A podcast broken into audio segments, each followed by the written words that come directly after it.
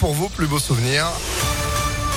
C'est juste après une météo 100% soleil et puis l'info, Sandrine Ollier, bonjour. Bonjour Phil, bonjour à tous. À la une, la raffinerie de Fézin bloquée ce matin à l'appel de la Confédération paysanne et de la coordination rurale. Une vingtaine de véhicules, des tracteurs et des semi-remorques de chauffeurs routiers indépendants sont sur place selon France 3.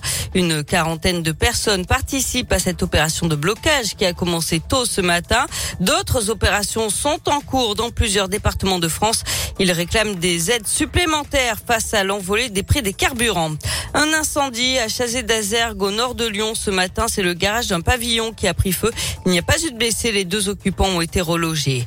Du changement dans le protocole sanitaire lié au Covid. À partir d'aujourd'hui, c'est la fin de la période d'isolement pour les cas contacts. Même si vous n'êtes pas vacciné, ça concerne tout le monde.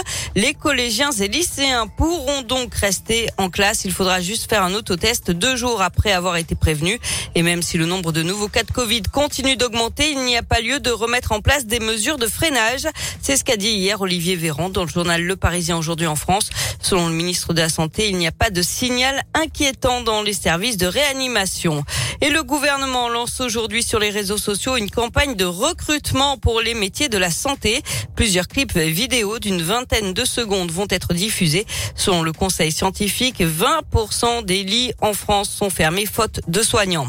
L'élection présidentielle, le premier tour c'est dans trois semaines et selon un sondage BVA publié ce matin, 71% des Français ont l'intention d'aller voter le 10 avril. C'est globalement le même taux de participation qu'en 2002 où près de 30% des électeurs ne s'étaient pas rendus aux urnes.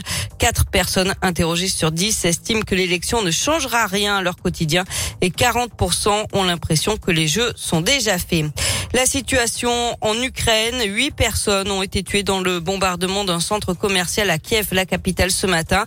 Les autorités d'une ville du nord du pays ont demandé aux habitants de se mettre à l'abri après une fuite d'ammoniac dans une usine chimique. Et puis à Mariupol, la mairie a rejeté l'ultimatum lancé par les Russes pour que la ville se rende. On termine par euh, le sport, les résultats du week-end. Mauvaise opération pour l'OL, incapable de bousculer Reims hier, score final 0 à 0 et une dixième place de Ligue 1 à 10 points du podium. Enfin en basket, l'Asvel a souffert face à Fos-sur-Mer, la lanterne rouge du championnat, mais victoire quand même 84 à 80. Grosse semaine hein, d'ailleurs pour euh, l'Asvel en déplacement en Euroleague. Euh, c'est mercredi en Lituanie, de retour à la maison vendredi pour cette affiche contre l'Olympiakos et puis samedi sous sera quart de finale de la Coupe de France face à Gravine Dunkerque. Vous serez présent pour les rencontres à domicile en gagnant vos places toute cette semaine sur Impact FM. Semaine spéciale Asvel, plus que jamais, dès maintenant. ImpactFM.fr. Merci Sandrine, vous êtes de retour à midi. À tout à l'heure. Allez, à tout à l'heure. 11h04.